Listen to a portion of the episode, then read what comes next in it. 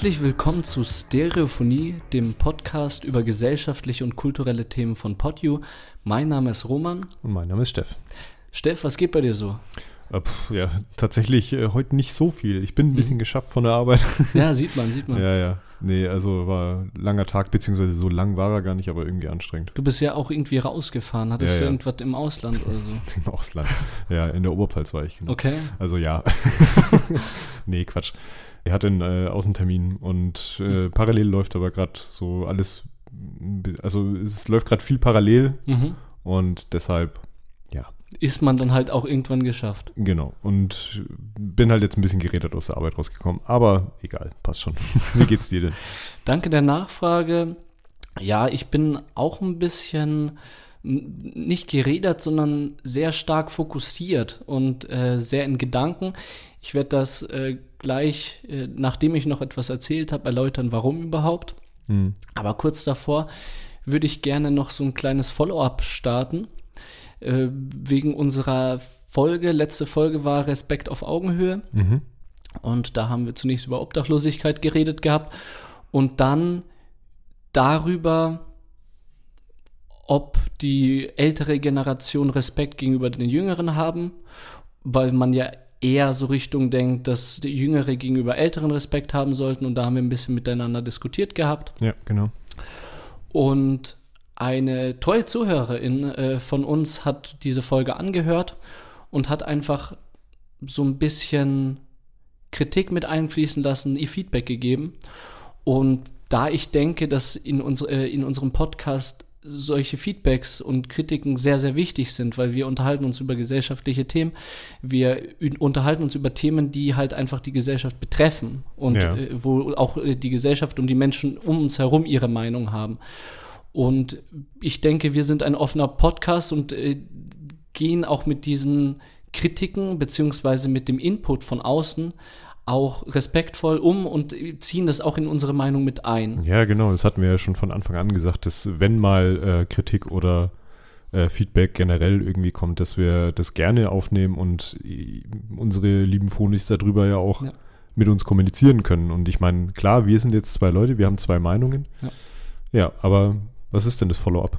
Genau, und zwar ging es darum, berechtigterweise, dass wir generalisiert haben und so ein bisschen jeden der älteren Generation mehr oder weniger die Schuld gegeben haben, was äh, jetzt die Situation zur Zeit anbelangt mit dem Klima und alles drum und dran. Und sie ist halt in, äh, im Alter meiner Elterngeneration und wurde ja in einigen Sätzen dadurch dann auch direkt von uns belastet. Hm. So, und da hat sie jetzt äh, mir dann eine WhatsApp geschickt. Nochmal vielen Dank äh, für die WhatsApp. Dank dir. Mm, Ich würde dir ein bisschen vortragen, kurz sagen, was sie geschrieben hat. Mhm. Sie hat erstmal ihren Standpunkt klar gemacht, dass sie beispielsweise so Fridays for Future klasse findet und sie hat vor allen Menschen, die sich da so engagieren, auch einen sehr großen Respekt und sie hat Respekt vor allen Menschen, egal welchen Alters, auch wenn die Menschen jünger sind als sie. Sie findet, dass ihre und somit die Generation meiner Eltern, deiner Eltern mit den Protestbewegungen, die waren in den 70er und 80er Jahren, äh, aus der dann auch im Prinzip die Partei der Grünen hervorgegangen ist, auch ihre Generation versucht hat, die Welt zu verbessern und nicht nur genommen und genossen hat. Und äh, in, ihrer, äh, in unserer Folge kam es ihr halt so ein bisschen rüber, so rüber, dass äh, wir gesagt haben, ja, unsere Großeltern im Krieg, äh, beziehungsweise in meinem Fall dann äh, Urgroßeltern, haben noch etwas geleistet und die Elterngeneration von uns hat dann eher so gelebt. Und äh, die Generation jetzt, die junge Generation, übernimmt jetzt die Verantwortung dafür, dass die Elterngeneration nur gelebt hat. Und ähm, die Zuhörerin behauptet jetzt, dass die jüngere Generation in der Regel mehr partnerschaftlich und auf Augenhöhe erzogen wurde als die ältere Generation. Da bin ich eigentlich auch so ein bisschen der Ja, Meinung. da gehe ich mit, ja. Ja, und auch gesellschaftlich mehr Freiheiten genießt und das eventuell auch dazu beiträgt, offener und selbstbewusster seine Ansichten zu vertreten Das oder vertreten Fall, zu ja. können. Ja. Mm, Und ihre Eltern und viele andere in dieser Generation waren meistens eine ganz andere Liga. Als Kind oder Jugendlicher hatten sie zu funktionieren und zu fügen und hatten im Prinzip nichts zu melden. So, das auf jeden Fall erstmal Ihr Input zu dem Thema. Ich sehe in vielen Ihrer Worte auch einfach ein äh, etwas, was man hinzufügen kann, auch zu unseren Worten, zu unserer Folge. Aber natürlich auch ähm, zeigt auf, ja, es gibt auch die ältere Generation, die Respekt hat und es gibt auch viele der älteren Generation, die erstens etwas verändern möchten und helfen möchten, Respekt ja, ja, ja. vor den Jüngeren haben, mm, aber auch viele, die es einfach nicht konnten aufgrund der Erziehung. Ja, ich glaube, das liegt nicht, nicht mal äh, nur an der Erziehung tatsächlich, sondern ich glaube, das ist tatsächlich ein, ein Zeitproblem. Mhm. Also, dass du halt aufgrund der Zeit, in der du groß geworden bist, du hast halt nur ein, ein, eine, eine gewisse Bandbreite an Taten, die du mhm. machen kannst halt, ne? Klar. Also ich meine, äh, klar, wir sind da jetzt vielleicht ein bisschen allgemein rangegangen mhm. und ich glaube, vielleicht hat sie es auch, also wir haben es halt ein bisschen verallgemeinert und ein bisschen überspitzt auch äh, ja, gesagt halt so. Und wir haben ja im Endeffekt nur äh, eine Generation im Krieg mit einer Generation, die in Frieden aufgewachsen ist. Mhm. Also das war ja eigentlich so der Grundgedanke. Und ähm, und danach die Generation, die dann die, halt, die halt jetzt, jetzt kommt, genau. Ja. Beziehungsweise die halt jetzt, äh, obwohl sie einer, einer Generation folgt, die auch in Frieden aufgewachsen ist, halt jetzt trotzdem gewisse Sachen ausbaden muss. Und ich mache jetzt wieder Anführungsstriche, mhm. ähm, weil einzelne Personen aus, aus, aus, aus der Generation unserer Eltern jetzt dafür verantwortlich zu machen, ist ja auch irgendwie albern. Ja. Weil du lebst ja in, in, in, in einer Rahmenbedingung, die, die die Gesellschaft vorlebt. Vorgibt, ja. Und ja, und ich meine, das, ich glaube, so, so ungefähr habe ich es auch ein bisschen angerissen, letzte Folge, was, dass ich glaube, also dass ich es ja jetzt tatsächlich schon bei mir gemerkt habe, dass ich so, so von 15 bis Anfang 20 bei mir, dass ja schon das Mindset ein komplett anderes war, wie es jetzt ist, von mhm. jemandem, der in dem Alter ist. Mhm.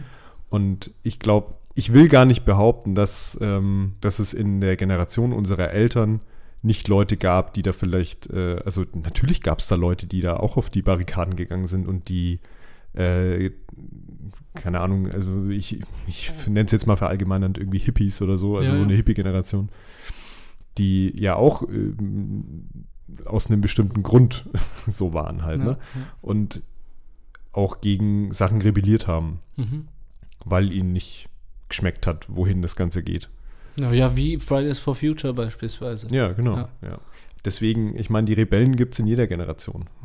Ja. Das Ding ist, äh, wir haben es halt jetzt im Endeffekt ähm, auf, ja, auf einfach verallgemeinert. Ja, vielleicht auch auf die Mehrheit bezogen, kann man das so sagen? Weil du hast gerade gesagt, die Rebellen gibt es in jeder Generation, ja. aber vielleicht gibt es in der heutigen äh, Generation einfach noch mehr Rebellen, weil uns das Wasser höher und höher äh, steigt. Ich glaube halt, dass Rebellentum mittlerweile einfach hier gesellschaftskonform geworden ist wenn du so willst. Genau, und äh, was auch die Zuhörerin auch gesagt hat, wir wurden auch ein bisschen äh, dazu erzogen und in die Richtung gelenkt, dass wir unsere eigene Meinung haben ja, und genau, auch mehr auch befähigt. Ja. ja. wir sind auch mehr befähigt, äh, jetzt Rebell zu sein und auf die Straße zu gehen und für unsere Interessen einzustehen. Ja. Mehr als die anderen. Das heißt, äh, man kann der älteren Generation auch nicht komplett die Schuld geben, vielen, weil sie, sie einfach die Instrumente eventuell auch gar nicht gehabt haben, nee. Nee, da etwas eben. dagegen zu tun.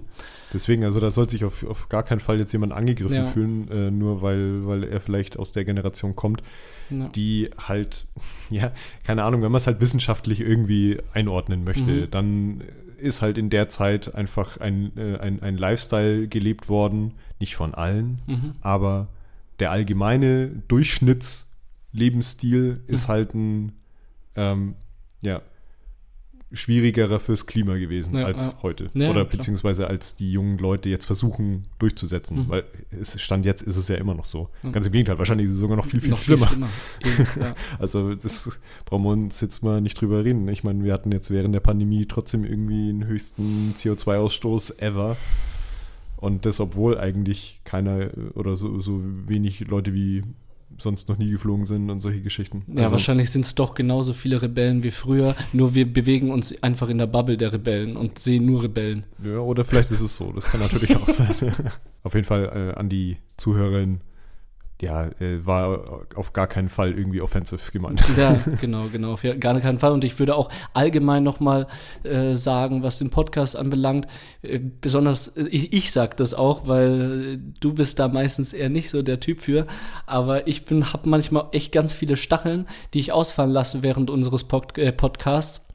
Es liegt aber auch ein bisschen an meiner Natur und so an dieses Sturm- und Drangmäßigen. Und wenn wir dann versuchen, authentisch über Themen miteinander zu reden, dann. Ja, man redet sich in Rage. Halt. Wie redet man sich in. Rage, dann ist man auch frustriert. Ich war beispielsweise bei diesem Generation-Talk, auch was dieses, das Klima, den Klimawandel anbelangt, das Klima an sich. Das bringt mich eh jedes Mal in Rage und frustriert mich. Und irgendwo geht dann diese negative Emotion ja, raus. Natürlich. Ja? Ey, wir haben ja auch nicht umsonst eine ganze Themenreihe zu dem Spaß gemacht. Also ja, genau. man muss halt äh, immer schauen, dass man die Themen dann halt auch einfach zu einem Ende bringt, beziehungsweise dann halt auch nicht so sich so in Rage redet, und wie, sich wie jetzt, ja. und sich reinsteigert und halt eben versucht auch irgendwie objektiv zu bleiben. Ja, und Weil, wie gesagt, wir haben ja auch letzte Woche schon gesagt, dass das oft halt auch subjektive Meinung von uns Da ging es zwar eher um, um, um, um das äh, Obdachlosen-Thema, mhm. aber trotzdem, es ist natürlich, es ist immer das, was wir persönlich, wir zwei Typen, ja. wie wir jetzt hier an dem, an, an dem Tisch sitzen, wie wir das Ganze wahrnehmen.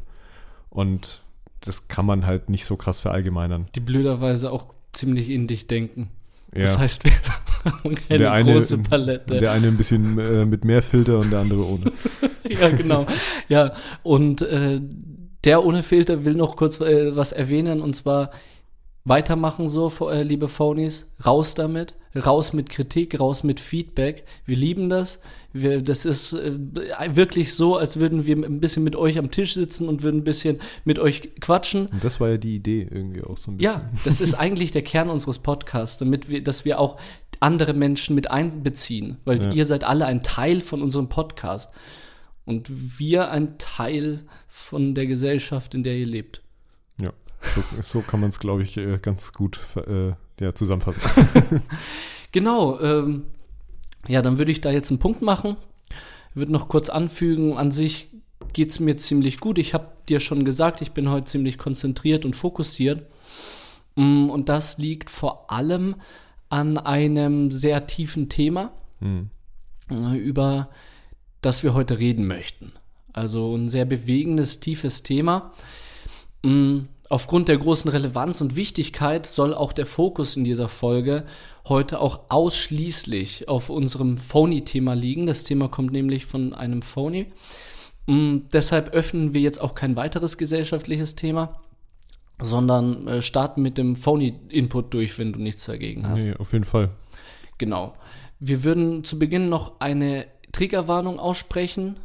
Diese Folge behandelt das Thema Tod. Wenn es euch mit diesem Thema nicht gut geht, dann lasst diese Folge lieber aus oder hört sie zumindest nicht alleine. Unser Phony-Thema kommt heute nämlich von der lieben Moni. Äh, Monika war eine Kommilitonin von dir, glaube genau, ich. Ne? Richtig, ja, richtig. Und äh, als ihr zusammen Sozialwirtschaft äh, studiert habt. Genau, da haben wir uns dann kennenlernen dürfen, richtig. Vor äh, einigen Wochen hatten wir halt dann eben die Ehre, dass sie als wir so unseren Themenaufruf mhm. äh, über Instagram gestartet haben, mhm. hat sie sich bei uns gemeldet und äh, ist mit einer unglaublichen Offenheit an uns hingekommen. Mhm. Und wie ich finde, auch so ein ziemlich großes Vertrauen uns, also vor allem mir, weil ich, mich kennt sie ja zum Beispiel auch gar nicht, ja. äh, irgendwie gegenübergebracht hat. Genau. Und ähm, ja, wir sprechen heute über den Tod eines Elternteils. Genau, und auch wie man damit umgeht wenn ein Elternteil von einem stirbt. Allgemein versuchen wir ein bisschen über den Tod zu reden, allgemein ein bisschen über den Umgang mit dem Tod. Und ja, du hast es angesprochen, sie hat leider auch einen Grund mm, und eine Erfahrung, warum sie sich mit diesem Thema beschäftigt hm. und dieses Thema an uns herangetragen hat. Und da würde ich jetzt etwas erzählen, und zwar äh, ist Monikas Vater am 21. Dezember letzten Jahres plötzlich verstorben. Die Todesursache war Corona und er hatte eine sehr, sehr große Angst, ins Krankenhaus zu gehen. Die Gründe waren vor allem, weil er nicht an Maschinen angeschlossen und nicht ins Koma gesetzt werden wollte. Und er hatte auch vor allem Angst davor, alleine zu sein und hat es mit dem Krankenhausaufenthalt so lange hinausgezögert, bis es dann letztlich zu spät war. Besonders schlimm war es, dass der Tod so plötzlich kam und Moni total überrollte. Mm, ich würde jetzt gerne, ich war mit ihr äh, per WhatsApp in Kontakt und mhm. wenn du nichts dagegen hast, würde ich sie jetzt ein bisschen zitieren. Ja, genau. Lese einfach mal vor, was sie, was sie geschrieben hat und dann können wir danach ein bisschen drüber bisschen, sprechen. Ja, genau. Mm, also, ich zitiere sie. Wenn eine Oma oder ein Opa sterben, die schon sehr alt sind, die vielleicht auch Vorerkrankungen haben, ja, das ist trotzdem schwer, möchte ich gar nicht sagen, dass das nicht schwer ist. Es ist trotzdem sehr schwer, aber es ist etwas, auf das du dich unbewusst darauf vorbereitet hast. Anders ist es, wenn ein Familienmitglied urplötzlich verstirbt. Das ist nichts, über das du irgendwann mal nachdenkst oder du dich unterbewusst mental darauf vorbereiten kannst.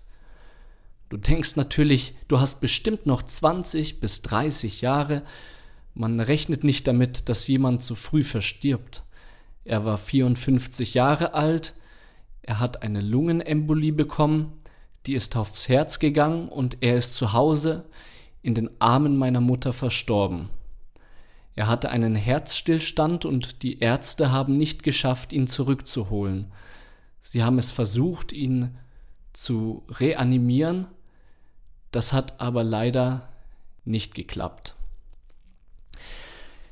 Ähm, ich würde zunächst einmal unser großes Beileid aussprechen für diesen Schicksalsschlag. Ja, auf jeden Fall. Den du erleben musstest, Moni. Also ich persönlich kann mir gar nicht vorstellen, wie sich sowas anfühlen muss. Es, äh, ihr habt vielleicht auch gemerkt, das hat mir jetzt auch äh, hat, ähm, ist mir sehr schwer gefallen, das jetzt auch vorzulesen, weil mich das sehr bewegt. Hm. Mhm. Genau, und damit wir in dieses Thema auch hineinfinden können, würden wir uns zunächst dem Thema Tod im Allgemeinen widmen und im Verlauf der Folge werden wir dann mehrmals die Moni zitieren und dadurch neue Unterthemen für die Folgen eröffnen. Genau. Ähm, Steff, würdest du vielleicht ein bisschen was, erstmal was über den Tod im Allgemeinen erzählen, bis wir dann fortfahren? Ja, ich kann es versuchen. Ja, also perfekt. Die Frage nach dem Tod ist ja irgendwie so eine, so eine Grundfrage, die wir also so eine Grundfrage des menschlichen Lebens, wenn du so ja, willst halt, ne? Ja. Und in unserem Alltag begegnen wir dem Tod ja auch gar nicht so oft, weil die meiste Zeit wird es halt einfach verdrängt. Also ich meine, es, ist, es ist ein krasses Tabu, ne? äh, Tabuthema. Ja. Und ja, gerade jetzt auch in Zeiten von, von äh, Corona und Covid-19 der öffentliche Diskurs ist halt irgendwie ein ganz, ganz schwieriger zurzeit, weil Tod meistens nur noch eine abstrakte Ziffer ist, die in den Medien irgendwie so rausposaunt wird. Mhm. Und ja, diese Zahl betrifft uns halt im Einzelfall meistens gar nicht. Mhm. Und generell ist es halt einfach so, dass sich halt wenig Menschen mit ihrer eigenen Sterblichkeit irgendwie so auseinandersetzen. Also mhm. höchstens halt erst, wenn dann tatsächlich halt irgendwie ein eigenes Familienmitglied stirbt. Ja ein nahes Familienmitglied vielleicht auch, weil wenn es eins ein entferntes ist, dann ist es vielleicht auch nicht so schlimm, wie wenn jetzt wie bei Moni halt der Vater der stirbt. Vater stirbt, ja, richtig. Ja, vielleicht, da hast du recht, das ist ein mega großes Tabuthema in unserer Gesellschaft.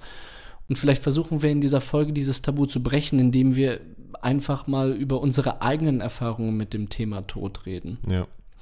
Ja, ich habe auch gemerkt, ähm, als ich mich damit ein bisschen beschäftigt habe, dass ich viele Sachen, also dass ich wirklich nachdenken musste und dass ich nicht so ad hoc irgendwie so ein paar Themen hatte.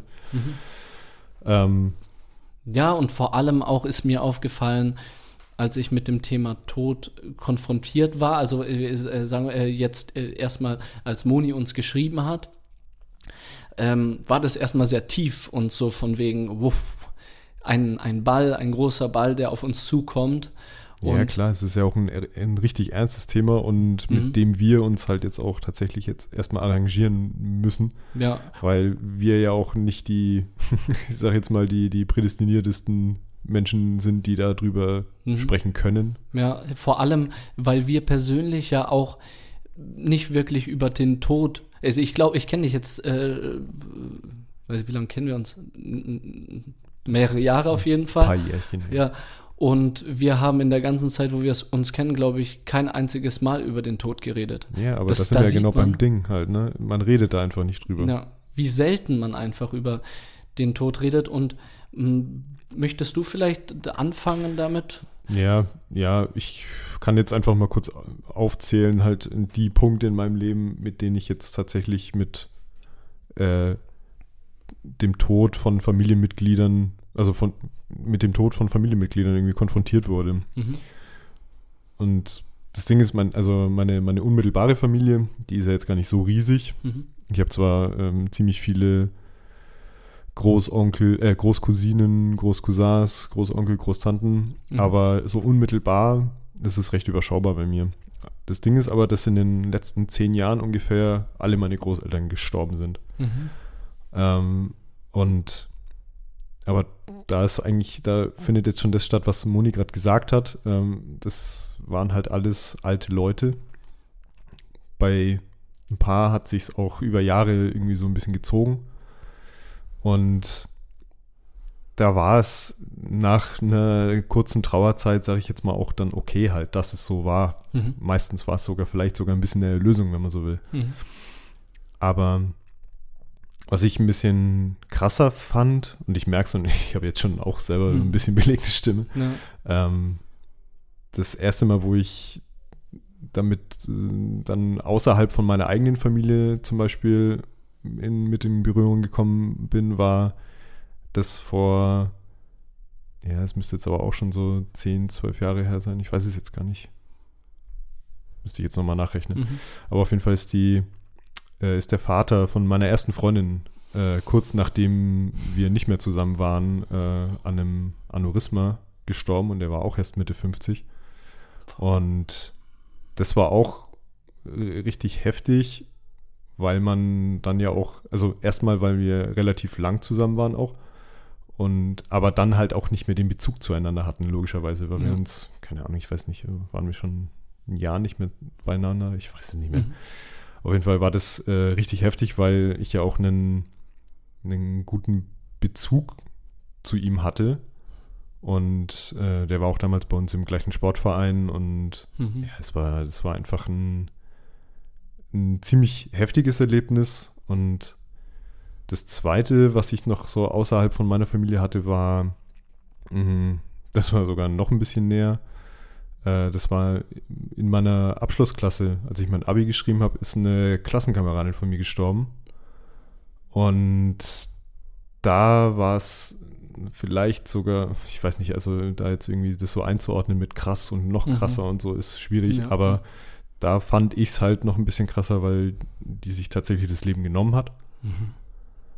Und ja, und ich merke halt, dass ich mir, also da werden wir später vielleicht nochmal ein bisschen drüber reden, aber ich merke, dass ich mir da tatsächlich die letzten Jahre vor allem relativ wenig Gedanken drüber mache, dass ich es halt auch ein bisschen vielleicht ignoriere, dass, Mhm. es, dass ich solche Erlebnisse schon gemacht habe. Aber ja, genau, also das wäre es jetzt mal von mir. Wie sieht es da bei dir aus? Auf jeden Fall zunächst einmal danke für deine Ehrlichkeit da und äh, ich merke schon bei mir direkt, ich fühle da komplett mit und das ist äh, heftig, vor allem auch einen Selbstmord irgendwie mitbekommen zu haben.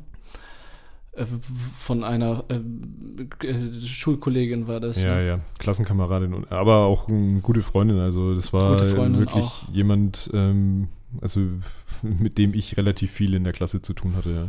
Boah, also das ist schon heftig. Ähm, Ich persönlich äh, zunächst einmal, also du hast es mit der Moni schon angesprochen gehabt, anders äh, die Großeltern zu verlieren. Mhm. Bei mir, ich hatte noch wirklich das Privileg, Urgroßeltern gehabt zu haben. Mhm. Das heißt, bei mir war es auf jeden Fall noch größer der Kreis, da ich hatte noch meine Urgroßeltern und zunächst sind Uropa und Uroma in Russland verstorben. Mhm. Mit denen hatte ich keinen Kontakt. Mein Uropa habe ich nur auf Fotos gesehen. Meine Uroma, und da bin ich auch im Nachhinein dankbar, habe ich einmal in Russland sehen dürfen. Da sind wir nach Russland gereist. Ein paar Jahre später ist sie verstorben. Mm, Da ging es ihr schon in Russland nicht allzu gut gesundheitlich und das war dann einfach auch heftig zu erleben. Meine Oma und meine Mama waren da auch da und äh, ich war noch ziemlich klein, aber ich habe einfach gesehen, wie niedergeschlagen sie war, äh, waren und wie verzweifelt und Angst um meine Uroma hatte, äh, hatten. Natürlich für meine Oma ist das die Mama und für meine Mama ist das halt die Oma gewesen, nochmal näher. Und da war, waren schon die ersten Emotionen, das waren die Erfahrungen der, äh, mit den ersten Emotionen, äh, mit dem möglichen Erkranken oder vielleicht auch Sterben eines nahen Menschen. Mhm. Dann ist mein einer Opa gestorben, als ich noch klein war. Mm, da war ich auch, glaube ich, noch. Nein, war ich gar nicht zu klein, um das wirklich zu bemerken. Ich habe es ich hab's bemerkt, äh, weil ich äh, mich noch erinnern kann, das letzte Telefonat äh, mit meinem Opa, da haben wir, das war zur Zeit meiner Kommunion und da hat mein Opa mir erzählt, wie es war, als er Kommunion gemacht hat. Und mhm. das war sozusagen das letzte Telefonat. Da hat mein Opa, glaube ich, gewusst, jetzt geht es Richtung Ende zu. Ich habe es nicht ganz realisiert. Und er hat mich halt dann nochmal angerufen, um mich nochmal zu hören. Und ja, dann ist er verstorben und ich weiß noch, als ich es mitbekommen habe, bin ich, habe ich mich erstmal ins Bad gesperrt, so baum, komplett, erstmal Distanz.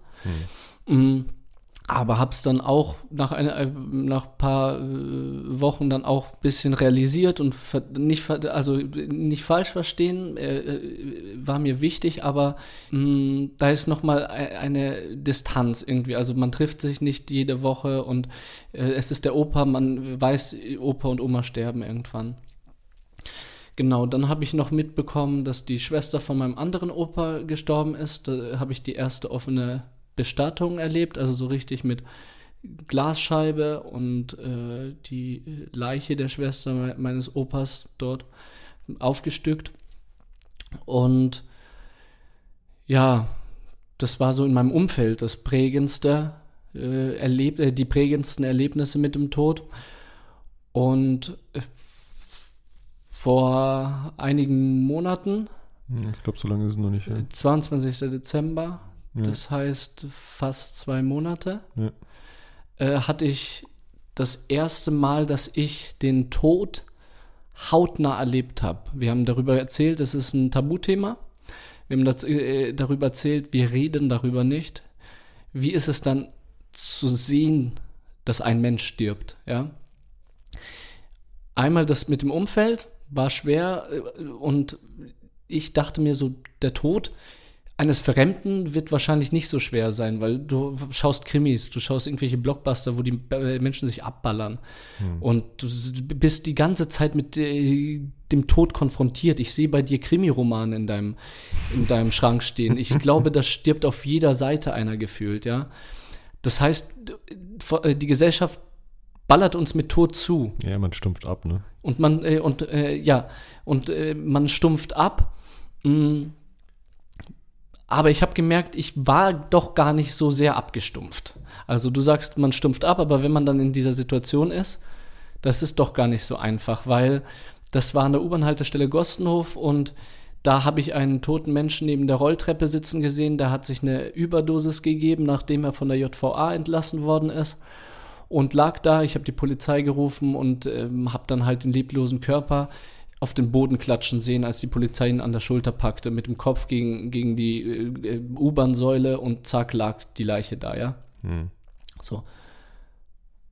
Ich habe kein, noch keine Leiche so richtig, einfach so wie sie ist, gesehen, ja, bestattet und äh, ja, in Anführungszeichen schön andere, gemacht, ja? Anderes, ja. Aber so, bam.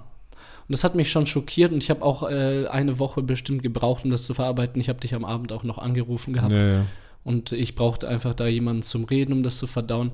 Aber trotzdem kein Vergleich zu dem, was der Moni passiert ist. Hm. Äh, ich kann da auch keinen Vergleich erzählen, weil ich sowas noch nicht erlebt habe. Man kann auch schwierig Vergleiche setzen. Also ja, ja. das ist, das ist, wir sind, dann sind wir wieder beim subjektiven Thema. Mhm. Es ist halt für jeden eine ganz eigene Erfahrung und Es ist, kommt drauf an, wie, wie eng du mit der Person bist, wie, ja, keine Ahnung, wie, wie selber, also wie, wie, ja, du hast es gerade abgestumpft, wie abgestumpft man selber irgendwie für, Mhm. für, für solche Emotionen ist oder so. Mhm. Also, Wie du selber vielleicht auch trauerst, wie deine Ja. Art des Trauerns auch einfach Exakt, ist, genau. in welcher Kultur du dich bewegst. das kommt auch noch dazu. ja. Weil äh, du hast ja in unterschiedlichen Kulturen unterschiedliche Sichtweisen, was den Tod anbelangt. Ja, vor allem musst du halt auch, man muss, glaube ich, generell auch einfach unterscheiden, das ist halt sowas wie jetzt wie bei alten Leuten halt so, so einen natürlichen Tod und halt eben sowas wie halt jetzt, äh, was Monis Papa passiert ist, mit äh, über, durch eine Krankheit oder durch einen Unfall oder keine Ahnung was. Also, oder Selbstmord, Ja, ja, richtig. nennen wir es beim Namen. Ja, das also sind auch sind halt Unterschiede. Ja. Oder Unfall auch. Ja, hab ich gesagt, ja. Ach, hast du gesagt, genau. Ich würde das nächste Zitat äh, vorlesen. Mhm. Führt natürlich, wie gesagt, auch zum nächsten Thema. So baut sich unsere Folge auf, von Zitat zu Zitat. Mir hilft es sehr, darüber zu sprechen. Ich möchte nicht so tun, als wäre es nicht passiert. Ich versuche mich dennoch sehr kurz zu halten, was die Todesursache betrifft. Mir ist wichtig, dass sich Menschen erkunden und mit mir ins Gespräch gehen. Ich finde, das Schlimmste, was man machen kann, ist einfach so zu tun, als wäre es nicht passiert. Das bringt weder dem Betroffenen was, noch bringt das meinem Freundeskreis was, weil sie nicht verstehen können, wie es mir geht. Ich finde es wichtig, offen und ehrlich darüber zu reden, und selbst wenn man nichts dazu sagen kann, kann man trotzdem einbringen, mein herzliches Beileid. Ich weiß gerade nicht, was ich sagen soll. Es tut mir leid. Und alleine das reicht schon. Mit dem darüber sprechen sollte man dennoch ein gesundes Maß finden. Ja, da erzählt Moni einfach äh, über das Thema, was äh, ich mir auch schon öfters mal überlegt habe. Mm, Und ich denke, äh, auch bei unseren Stories waren wir da auch bestimmt konfrontiert mit. Wie redet man mit Angehörigen oder mit Betroffenen über den Tod und über den Schicksalsschlag an sich? Wie würdest du persönlich als Freund mit einem Betroffenen umgehen? Boah, ja, schwierige Frage. Ja. Also, auch wenn ich das jetzt selber schon erleben musste, ich erinnere mich ehrlich gesagt Mhm. nicht so richtig gut. Mhm. Aber ich befürchte fast, dass ich ähm, mich auch eher so ein bisschen distanziert habe, beziehungsweise nicht zu viel oder, Mhm. oder eher wenig mit der Person gesprochen oder mit dem betroffenen Person gesprochen habe. Mhm. Äh, das Ding ist, klar, wenn man jetzt so drüber redet, auf jeden Fall, man kann eigentlich nur für den anderen da sein, in welcher Form auch immer, glaube ich. Ja. Klar, zuhören, auf jeden Fall. Ja. Aber man muss halt da, glaube ich, auch immer so ein bisschen das gesunde Maß finden, ähm, um, um auch zu checken, okay, will die Person auch wirklich drüber Mhm. sprechen? Weil ich glaube, Moni hat es selber ja auch in einer ihrer Sprachnachrichten gesagt, Ja. dass sie, also dass sie und ihre Mutter zum Beispiel unterschiedlich viel Mhm. darüber sprechen wollen oder unterschiedlich in, intensiv. Ja. Und das dann halt erstmal als Person, die dir dann gegenüber sitzt, das dann erstmal so zu realisieren, Mhm. wie viel man dann tatsächlich sagen darf oder soll oder muss, Mhm. ist schwierig, glaube ich. Aber primär würde ich sagen, auf jeden Fall erst erstmal da sein. Also ich glaube, das ist ja, würde ich sagen, jetzt erstmal die Grundvoraussetzung für alles andere, was dann noch kommen kann. Ja. Wie würdest du sehen? Ja, ich war ja mit Moni in Kontakt im WhatsApp. Deswegen hatte ich ja jetzt auch die Situation von nicht allzu langer Zeit. Natürlich ist sie mir entgegengekommen, nicht ich ihr. Ich glaube, es wäre noch viel schwieriger äh, für mich, äh, auf einen Betroffenen zuzugehen, weil ich nichts falsch sagen möchte. So, ich, äh, natürlich, ich möchte für die Person da sein, deswegen werde ich über meinen Schatten springen, aber ich werde mir erstmal viele Gedanken machen und äh, vielleicht ein bisschen Zeit verstreichen lassen, ihr äh, oder ihm auch Zeit geben und auch sehr, sehr überlegt daran gehen, damit ich nicht überrumpelt wirke, damit ich genug äh, Empathie gegenüberbringe und damit ich auch portioniert das Richtige diesem Menschen geben kann, was er oder sie als Individuum auch braucht. Ich würde also, wenn es jetzt mein Freund wäre, würde ich ungefähr wissen, wie der Mensch tickt. Ja. Und äh, wie der Mensch äh, voraussichtlich nach meiner Erfahrung, natürlich, wir haben die Erfahrung nicht mit, wie ein Mensch mit dem Tod umgeht. Aber wir setzen das wie ein Puzzle, glaube ich, zusammen in unserem Kopf. Wie könnte er in dieser Situation denken? Ja, vor allem geht es ja, also gerade wenn es ein Freund ist halt, ne, dann, wie du sagst, dann weißt du ja, wie du mit dem Mensch eigentlich umzugehen hast im Normalfall. Ja. Daher finde ich, ist es halt bei, bei Leuten, die du zwar kennst und vielleicht auch gut kennst, aber halt vielleicht nicht so eng mit denen bist, mhm. ist es viel, viel schwieriger. Weil da einfach, glaube ich, ne, ne, noch eine größere Hemmung da ist, als jemand, der dann eigentlich nur sein Beileid bekunden will. Mhm. Und da halt dann wirklich, ja, nicht weiß, wie er dann halt eben sprechen soll. Das mhm. ist, das stelle ich mir, glaube ich, schwieriger vor, als wenn es einem Freund passiert. Ja. ja. Ja, ich würde vielleicht auf den Menschen zugehen, erstmal fragen, so, wie geht's dir? Das wäre schon von Grund auf eine Scheißfrage. Ja, ja aber, aber im, im, Zweifel sind da alles Scheißfragen. Ja, also richtig, ich glaube, glaub, man kann eher so sagen, okay, man sollte empathisch sein, oder? Ja, genau. Man, man sollte auch vielleicht ein bisschen geduldig sein. Und vor allem, das wollte ich nämlich noch beifügen, ich würde den Menschen sprechen lassen. Ich würde den Menschen nicht voll labern, sondern ihm den Raum geben, mir eher, zu, was zu erzählen. Eher, eher zuhören, genau. Ja, und eher die Zuhörerrolle, wie du gesagt hast. Genau, ich würde zum nächsten Zitat switchen. Ja, gerne. Mm. Und zwar, wir hatten einen Seelsorger da und der hat uns sehr geholfen. Er hat uns gesagt, auf was wir jetzt achten sollen und was wir machen müssen. Leider ist es so, dass du nach dem Tod kaum Zeit hast zu trauern. Das betrifft natürlich nur die Person, die alles organisiert. In dem Fall war ich das, weil die anderen Familienmitglieder sich da leider sehr stark zurückgehalten haben. Obwohl wir eigentlich immer guten Kontakt hatten. Ich hätte in dem Moment Hilfe gebraucht. Mein Partner hat mich dann unterstützt. Letztendlich bleibt das ganze Bürokratische dann an den Angehörigen hängen. Am Dienstag ist er verstorben und am Mittwoch habe ich schon überall rumtelefoniert. Es mussten alle informiert werden. Dann alles, was Konto, Versicherungen, die Beerdigung betrifft, musste geregelt werden. Du musst zum Steinmetz, musst die Todesanzeige aufsetzen wegen der Zeitung, die Urne aussuchen, die Klamotten, die er anhaben soll, wenn er verbrannt wird. Es ist wirklich eine unendlich lange Liste, die man abarbeiten muss sodass man kaum Zeit hat zu trauern. Ja, ich glaube, das ist tatsächlich das größte Problem irgendwie, was an den Leuten hängen bleibt, wenn tatsächlich mal jemand geht. Weil dieser ganze bürokratische Aufwand, der wird dir ja nicht abgenommen. Und den willst du ja im Zweifel auch gar nicht abgeben. Weil das so wichtige Entscheidungen sind, die du dann treffen musst. Und das kann ich voll nachfühlen. Also ich glaube, dass es vielleicht auch ja, ein Stück weit ganz okay ist, weil man sich dann vielleicht mit ein paar Sachen ablenkt vielleicht. Ja. Aber das könnte tatsächlich, also klar, man nimmt sich halt einfach die Zeit, selber zu trauern. Das ist schon so. Ja. Das ist, hat sie auch erwähnt gehabt, die Moni, mhm. dass sie das auch irgendwie genutzt hat, sich abzulenken. Und das war eine Möglichkeit, das Ganze auch ein bisschen zu schieben, zu verdrängen. Aber meines Erachtens, und das kommt dann auch im Zitat danach jetzt noch, ist das einfach eine Verschiebung des Problems.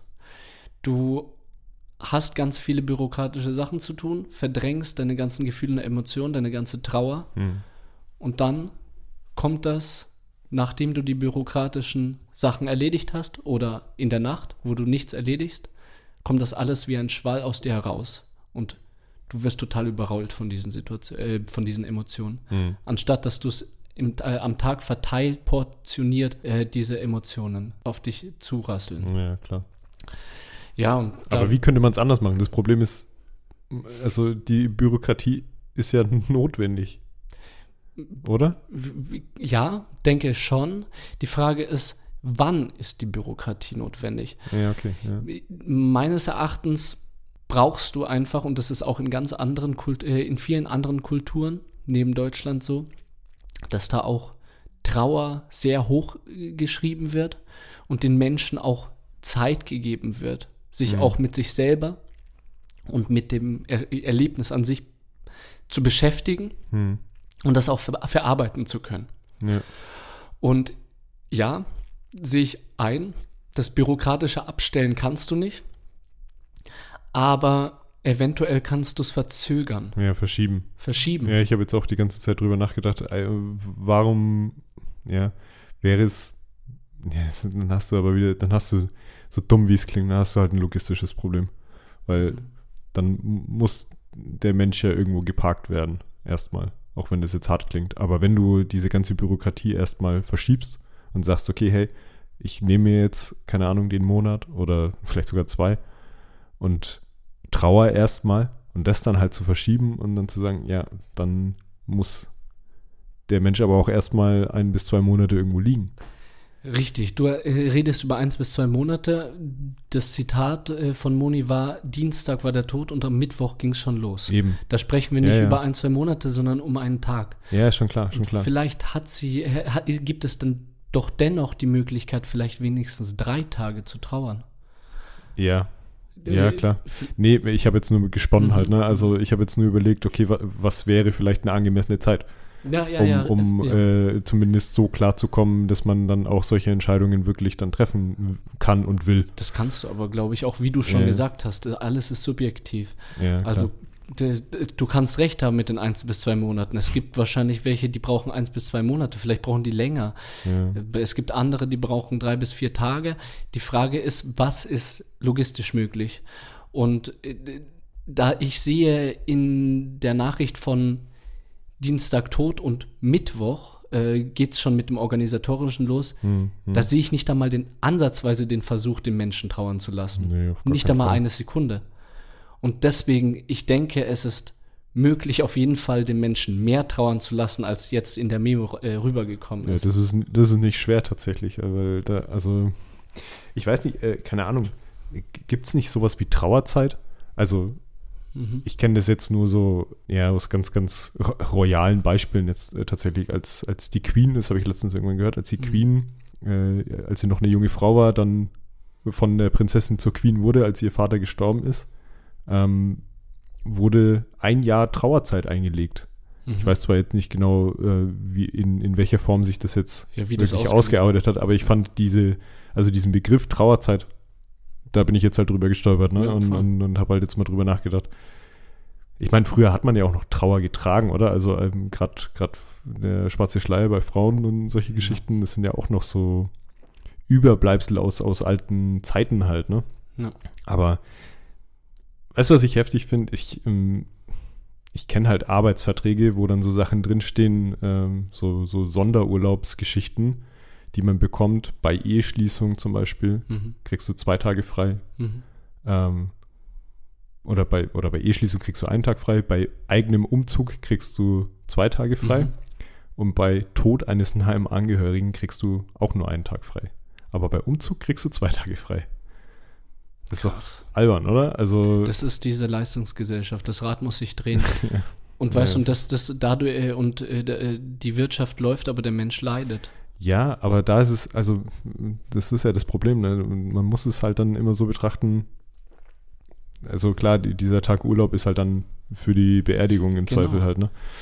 Nicht für die Trauer. Ja, genau. Das Ja. heißt, äh, irg irgendwie sollte es schon, schon eine Möglichkeit geben, meiner Meinung nach, dass wenn halt jetzt vor allem wirklich jemand Nahes geht, und da ist aber, aber ich glaube, da ist genau das Problem. Wie definierst du jetzt, wie nah jemand ist?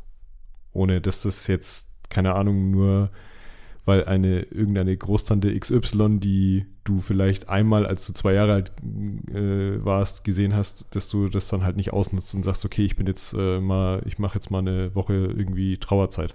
Bei jeden neuen Regelungen gibt es Diskussionen. Ja. Bei jede klar. neue Regelung werden diskutiert. Die, das Wichtigste ist aber nicht, äh, ob irgendein Faktor da nicht stimmt, sondern Mhm. dass man einen Schritt in die richtige Richtung geht. Das Ganze dann noch auszubauen und auszufallen ist in Ordnung. Aber man sollte vielleicht trotzdem anfangen mit eventuell Eltern und Großeltern das durchziehen und wenn die Worte laut werden, ja, aber ich würde auch gerne für meine Tante, dann merken wir allein, dass die Worte laut werden, dass die das noch vergrößern möchten, den Kreis, dass es die richtige Entscheidung war. Und die Leute äh, nicht hm. kein, äh, keine Trauerzeit haben möchten, sondern mehr. Ja, nee, keine Ahnung. Also vielleicht denke ich da auch schon wieder zu bürokratisch, aber da, keine Ahnung, ja. bin ich halt auch ein bisschen, also ich versuche ja immer ein bisschen realistisch an so Sachen mhm. ranzugehen. Ja. Und deswegen, ähm, ja. Gehört ja auch dazu. Ja, klar. Also es ist jetzt auch gar nicht so gemeint, ich würde mir das auch wünschen halt, ne? Und ja. ich würde mir auch wünschen, dass das dann halt auch äh, jeder so machen würde, wie er es halt braucht. Ja. Aber da komme ich halt aus, aus meiner äh, leistungsorientierten mhm. äh, Scheißeinstellungen dann auch irgendwie, auch, auch wenn ich gar nicht so bin, eigentlich so in meiner, in meinen Grundzügen, aber trotzdem komme ich dann aus sowas nicht raus halt. Ne? Ja, ja. ja, aber dennoch äh, denke ich, würden wir jetzt besonders, was die Situation von Moni anbelangt, ihr das beide gönnen. Dass ja. sie die Zeit gehabt ich hätte. ich gönne sie jedem. Äh, genau. Äh, das ist dass, äh, dass sie da die Zeit gehabt äh, hätte und nicht innerhalb von einem Tag irgendwie die ganzen organisatorischen Sachen während dein Papa gestern gestorben ist. Ja, das ja? ist schon heftig. Vor allem, wenn du es dann äh, auch, also wenn man sich dann auch nicht teilen kann oder so. Ja. Wenn man dann wirklich alleine dann dafür verantwortlich ist und das alles schultern muss, das ist schon heftig. Ja, Auf richtig. Ähm, wir hatten das jetzt auch angesprochen, dass das mit dem Verdrängen und dass dann eventuell die ganzen Emotionen plötzlich auf einen zurasen. Mhm. Und deswegen würde ich jetzt zum letzten Zitat äh, überswitchen. Und zwar geht es da genau um das. Das Schlimmste war die Nacht für mich. Du hast ständig das Bild vor den Augen. Ich hatte nachts nach Schließen meiner Augen immer die Leiche meines Vaters im Kopf. Dann habe ich mich nachts ins Badezimmer gesetzt und habe einfach geweint. Du musst dir als Betroffener bewusst werden, dass du Zeit für dich selber brauchst. Ich wollte einfach nur alleine sein und einfach nur weinen damit das Ganze auch mal rauskommt. Ich denke, das Schlimmste, was du machen kannst, ist so zu tun, als wäre es nicht passiert und die Emotionen zu unterdrücken. Genau, und da kommen wir jetzt zum letzten Themenpunkt der Folge. Weinen und Emotionen zulassen. Wie stehst du zu Weinen? Also würdest bzw. hast du beim Tod eines Familienmitgliedes geweint? Hm. Also ich habe das im Skript ja schon gelesen, die Frage, und ich glaube tatsächlich, dass ich während, also, also beim Überbringen der Nachricht zum Beispiel und auch bei so Situationen wie der Beerdigung dann tatsächlich nicht geweint habe. Mhm. Mm, und ich habe schon den ganzen Tag drüber nachgedacht, woran das eigentlich liegt. Mhm. Also, weiß nicht, ich Vielleicht äh, war ich dann immer e-, eher in so der, in der Situation, Boah, keine Ahnung, ich, ich, kann, das, ich, kann, das nicht, ich kann das nicht beschreiben gerade. Bist du der Typ, also bist du der Typ, der weinen kann? Also es gibt ja. ja auch Menschen, die können nicht weinen. Die verdrängen das und sagen, weinen ist nicht männlich und nee, nee weinen tue nee, ich, ich glaube, darum geht's, geht's nicht in dem Sinn. Mhm. Ich glaube, also ich, ich sitze manchmal alleine auf dem Sofa und gucke mir irgendeinen Film an und äh, wenn dann eine schöne Szene kommt, dann äh, hocke ich alleine und ich wahrscheinlich, ja, vielleicht ist es unterschwellig schon sowas, ja. dass ich äh, mich vielleicht nicht traue, vor anderen Leuten zu weinen. Das mhm. kann schon sein. Ja. Aber also ich habe auf jeden Fall aber nicht die Einstellung, dass man als Mann nicht weinen darf. Das finde ich okay. albern. Also also du hältst die bei so einer Szene, wo du allein auf dem Sofa sitzt, die Tränen nicht zurück. Nee. Ja, okay. Beziehungsweise bin ich dann eher so in Situationen, dass ich dann da sitze und mir denke, krass. Also da, jetzt hat dass es dann nochmal kommt. Ja. Und das ist dann halt aber in, in, so, in so wirklich schlimmen Situationen, wo es, ja, okay, äh, wieder Anführungsstriche angebracht wäre, mhm. ähm, dass es da halt, äh, also ich war den Tränen nahe, aber ich glaube, ich bin dann immer eher in einer, in der Situation, dass ich halt wirklich in mich gekehrt und äh, ja, aber geweint, glaube ich, habe ich tatsächlich nicht. Ich weiß nicht, wie es bei dir? Ähm, ich bin jemand, der äh, ziemlich nah am Wasser gebaut ist. ich sehe es, was er hat glasige Augen. Alter. Ja, das, aber für mich ist das auch total in Ordnung. Ich hatte, bin früher ein bisschen damit aufgewachsen, beziehungsweise wurde mir auch öfters gesagt, so Männer weinen nicht und weinen bedeutet Schwäche. Das ist so, so wie ich aufgewachsen bin, bis ich dann angefangen habe, selber zu reflektieren. Ich, es gab auch eine Zeit, wo ich stringent nicht geweint habe und das damit, damit auch geprahlt habe, so vor anderen Menschen, so von wegen, ja, mich bringt nichts klein, ich, ich bin keiner, der weint. Die haben mich gefragt, hast du jemals geweint? Nee, ich doch nicht, weißt du? Hm. Dann habe ich aber, kam ich aber in eine Zeit, wo ich angefangen habe zu reflektieren, mich mit Gefühlen auseinanderzusetzen, Emotionen halt einfach mit dem Menschen an sich. Und ich hatte ja mit Moritz Neumeier auch das, äh, das Interview über toxische Männlichkeit geführt und dass toxische Männlichkeit ja mega das Problem ist, dass Männer aufgrund ihres Männlichseins äh, das auch posaunen, rausposaunen möchten und auf Gefühle und Emotionen verzichten und sie auch gar nicht an sich ranlassen Hm. Und dadurch auch krank werden, depressiv werden, das staut sich ja auch alles. Ja, klar. Und eine Depression als Mann wirst du sowieso nicht zugeben, weißt du, so in die Schiene, ja? Ja, das hatten wir auch schon. Ja, genau. Aber als ich das reflektiert habe und gemerkt habe, hey, warum, was bringt mir das? Vor allem in einer aufgeklärten Gesellschaft und in einer Bubble, in der ich mich befinde, wo auch die anderen Menschen, die mir gegenüber sitzen, was bringt mir das, denen nicht offen und ehrlich zu sein und meine Emotionen ihnen nicht zu zeigen oder sie vor, vor ihnen zu verstecken. Ich brauche sie ja nicht zu zeigen. Ich, ich, ich würde nicht mit Absicht jemanden die Emotionen zeigen wollen. Ja, aber vor allem, aber das finde ich ja, also gerade dieses Zeigen wollen, das ist doch schon so ein, so ein, so ein, so ein sehr egoistischer Ansatz irgendwie, weil ich glaube halt gerade so, wenn, also nehmen wir mal das Beispiel Beerdigung halt, ne? Mhm. Wenn du dann irgendwie so der Einzige in der Reihe bist, der, äh, keine Ahnung, nicht heult, weil er jemandem anderen äh, das nicht oder nicht die Schwäche zeigen will, was ist denn das für ein scheiß egoistischer Ansatz halt? Ja.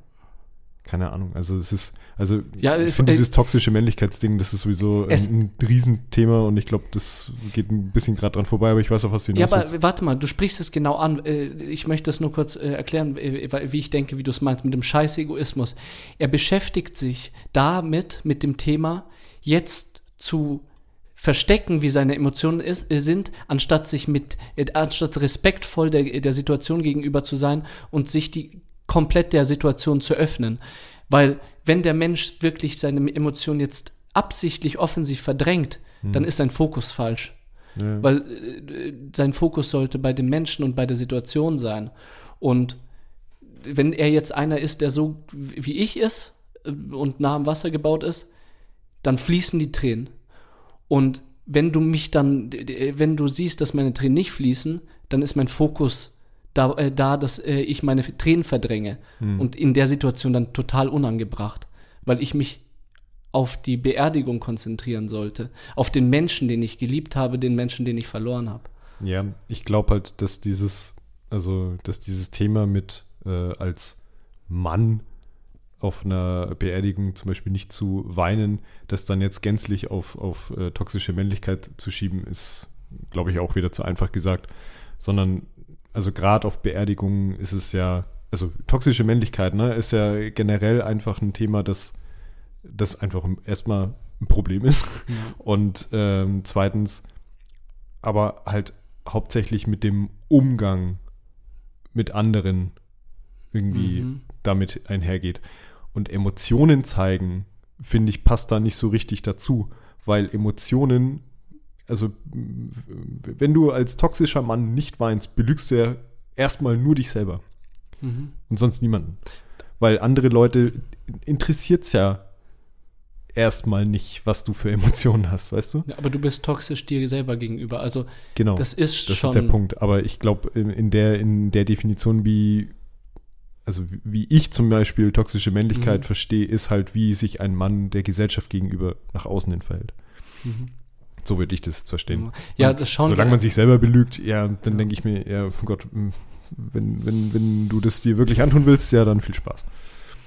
Ja. Aber ich weiß, auf was du hinaus wolltest, ja. ja, aber ist auf jeden Fall heftig und. Es geht So. auf jeden Fall Hand in Hand. Entschuldigung, wenn ich nochmal kurz ja, nee, eingehe. nee, gar kein es Problem. geht auf jeden Fall Hand in Hand, dass wenn du halt Ähm, das, äh, wenn man sich halt erstmal diese Fragen überhaupt stellen muss, okay, darf ein Mann überhaupt weinen? Ja. Und dann halt generell über Emotionen zeigen und solche Geschichten redet. Also es geht schon Hand in Hand, da hast du vollkommen recht, aber Vielleicht auch einfach so ein bisschen als äh, Satz, um das ein bisschen abzuschließen. mh, Ich glaube, so das Wichtigste, seid euch selber und anderen gegenüber ehrlich, was die Emotionen anbelangt. Das ist der richtige Weg meines Erachtens. Wenn man Ja. sich und den anderen Menschen, was seine Emotionen anbelangt, ehrlich ist, dann haben wir auf, auf der einen Seite nicht dieses Verdrängen der eigenen Emotionen und auf der anderen Seite nicht die Schauspielerei von äh, Emotionen. Beide Sachen, die bei, auch beim Gespräch, wie wir vorhin gesagt haben, wichtig ist, im Kontakt mit, äh, mit äh, betroffenen Personen, Angehörigen, ehrlich sein zu denen, also nicht irgendwelche Emotionen vorspielen und auf der anderen Seite auch authentisch sein Mhm. und das, was man auf, auf dem Herzen hat und wie man sich fühlt, den Menschen auch zu sagen. ja. Nee, dem ist nichts hinzuzufügen. Wir würden noch einen kurzen Ausblick machen, jetzt ganz zum Schluss. Und zwar haben wir noch ein Interview mit der Monika geplant über das Thema Tod während der Corona-Zeit. Da hat sie nämlich auch mit uns drüber ein bisschen geredet. Das haben wir jetzt nicht reingebracht. Ja, Weil es ja nochmal ein eigenes Thema ist. Ja, genau. Also, das, da kann man echt nochmal, glaube ich, ein, ein gutes Stündchen drüber sprechen. ja, das Thema für sich. Und Nee, freue ich mich drauf. Ja, wir freuen uns auf dich, Moni, wenn du es anhörst.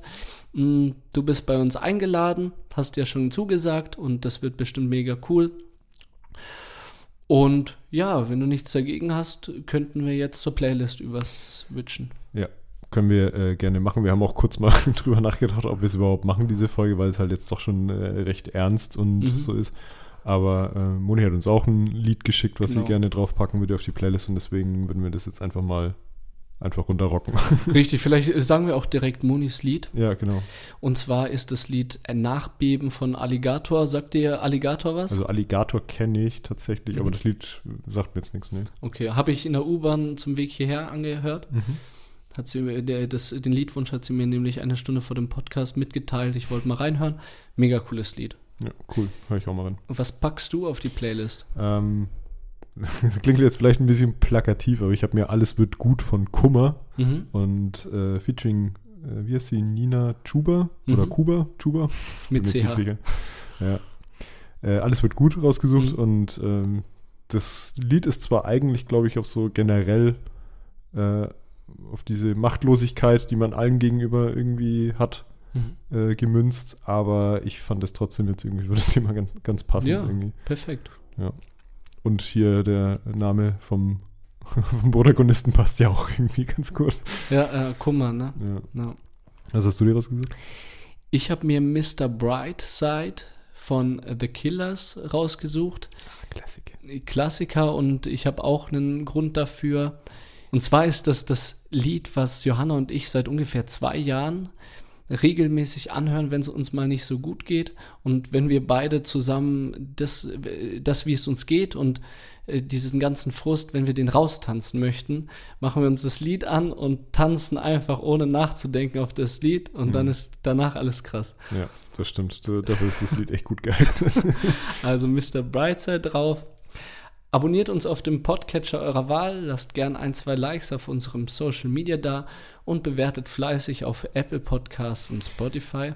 Außerdem würden wir uns freuen, wenn ihr uns euren Freunden und Familien weiterempfehlt. Und aktiviert bitte die Glocke auf Spotify, damit ihr immer eine Benachrichtigung bekommt, wenn wir eine neue Folge raushauen. Dann bleibt uns eigentlich nur noch zu sagen, ich bin der Roman. Ich bin der Steff. Vielen Dank für eure Aufmerksamkeit Das war Stereophonie. in Stereo.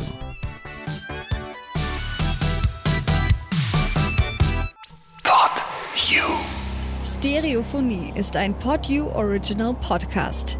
Idee und Moderation Roman Augustin und Steffen Balmberger. Produktion Roman Augustin und Steffen Balmberger zusammen mit dem Funkhaus Nürnberg. Gesamtleitung PodU Patrick Rist. Alle PodU Podcasts findest du auf podu.de und in der PodU App. Podcasts für dich aus deiner Region.